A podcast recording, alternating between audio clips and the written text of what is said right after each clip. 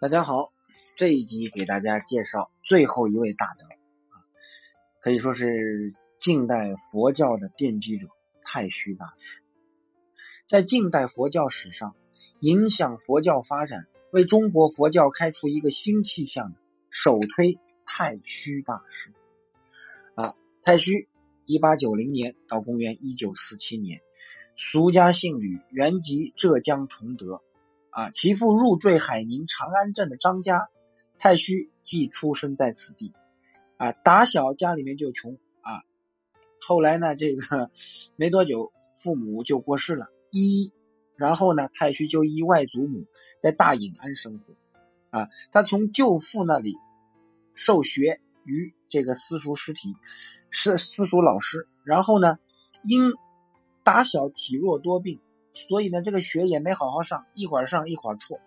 到十三岁的时候，他就到百货店当了学徒，又因为他的身体情况因病被辞退。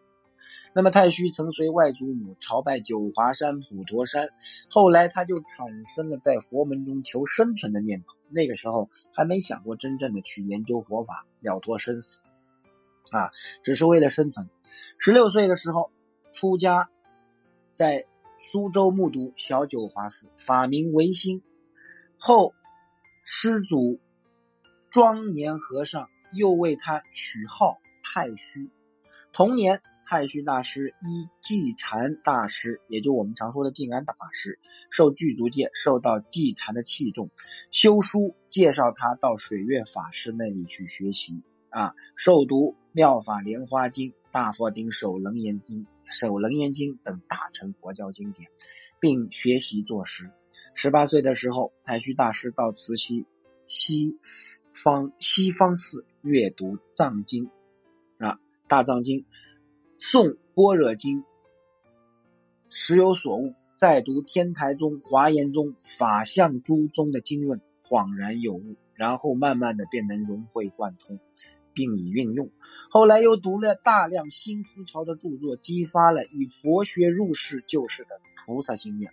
总之，这段时期的所思所学，为太虚大师以后革新佛教事业奠定了基础。一九零九年，太虚入指环经舍就学，历时半年。第二年，受西云大师之邀，来到广州，组织僧教育会，自编讲义《佛教史略》。此为太虚讲学著述之始，从这儿开始，他正式步入传经布道。那么，在广州期间，太虚与革命党人交往密切。广州起义失败，他做吊黄花岗的诗亭诗词诗词遭到清廷的搜捕，后来他逃离广州。民国元年，也就是一九一二年，他与同学杨仁山。在南京组织佛教协进会，后来因杨仁山在镇江金山寺发表言论激烈而引起冲突，出现了新旧两派的对立。到那个那年的年底，寂禅在北京圆寂啊，不久佛教界在上海静安寺举行追悼大会，太虚在会上首次提出了教理、教治、教产三大革命的口号，主张。佛教革新，建立新的僧伽制度。一九一三年三月，中华佛教总会在上海召开了成立大会，会中通过太虚大师为佛教月刊的总编辑。五月，佛教月刊正式出刊，但是因为经费支出等原因，出四期之后便停刊了。几经挫折，太虚大师一度感到彷徨，对于自自己以佛法救世的力量发生了怀疑，觉得如此荒废光阴下去甚是不值得。于是，一九一四年八月，太虚入普陀山再度闭关，印光大师特地为他封关。三年的闭关生活，坐禅、礼佛、读书、思考、著述，使太虚更加成熟和沉稳。他在关中撰写《整顿僧伽制度论》，可以说是他以后的佛教改革运动和弘法事业的纲领。出关以后，太虚开始全面推行他的佛教革新事业。一九一七年，太虚大师受请到台湾演讲，旋即到日本考察佛教。一九一八年，他与陈元白、张太炎等在上海组织觉社，出版《觉社丛刊》，任主编。一九二零年二月。该刊改为《海潮音乐刊》啊，非常有名的。这是太虚推动佛教改革、传扬他的佛教理念的主要舆论宣传阵地。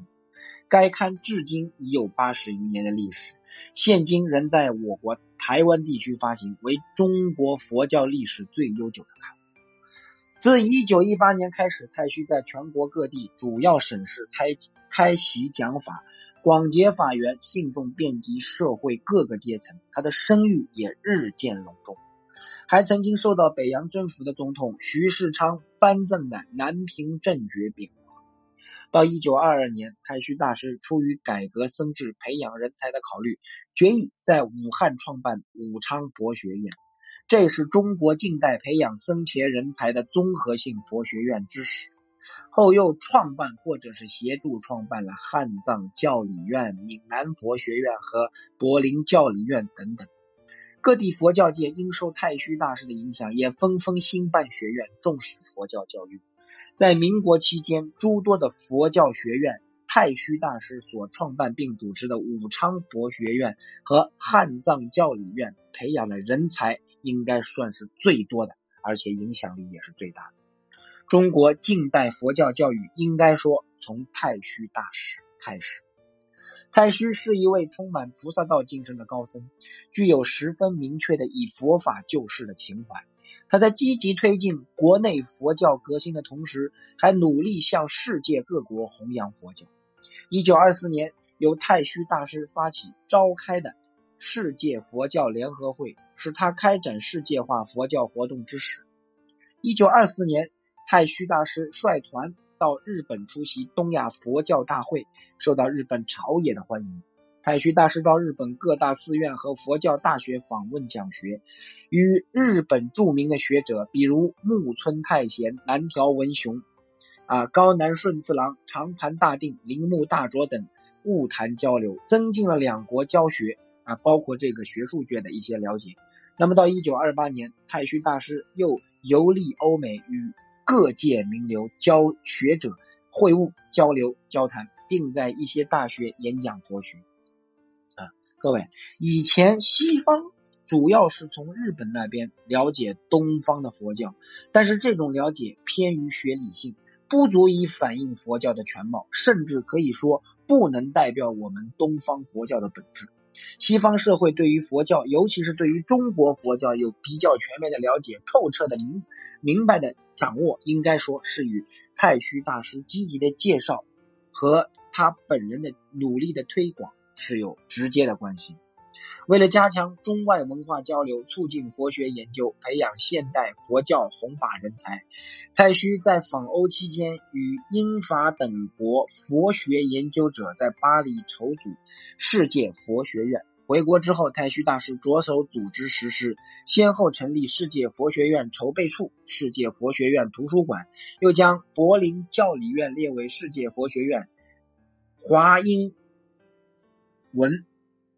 这个专业，闽南佛学院列为世界佛学院华日文专业，汉藏教理院列为世界佛学院华藏系啊，同时还派派遣这个学学怎么说这个僧人学生分别赴西藏、印度、西兰，也就是今天的斯里兰卡等地留学，学习巴利文、梵文和藏文。应该说，太虚大师这一系列的努力，对于中外佛教的交流和促进中国佛教研究的提高，具有非常积极的意义。太虚的菩萨道精神，还表现在他对国人与人类和平事业的关心上。九一八事变之后，太虚大师既发表告台湾、朝鲜、日本四千万佛教民众书，谴责日本少数贵族军阀和政客。啊，七七事变爆发，太虚大师先后发出告全国佛徒。和告全日本佛教徒众的电文，号召佛教僧众起而反对日本军事帝国主义。太虚大师还在景云山创办特种救护训练班，准备为抗战服务。在太虚大师的影响下，各地佛教界。纷纷组织僧侣救护队，在前线或者后方做救护工作。为争取国际支持，太虚还出访缅甸、印度等国，宣扬和平。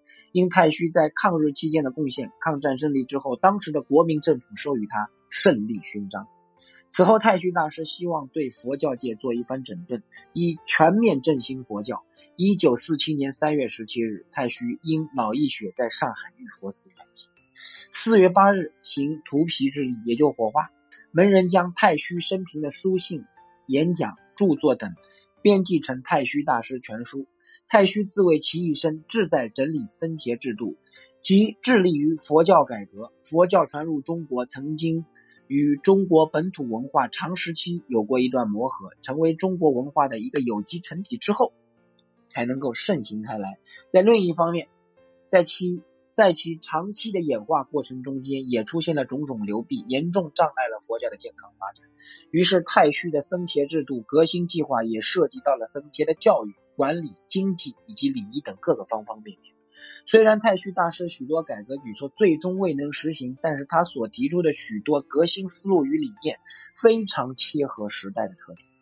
太虚大师眼界开阔，具有充沛的济世立身精神。针对佛教的问题，太虚多能以开放的心态、时代的意识与现代的思想予以疏通处理。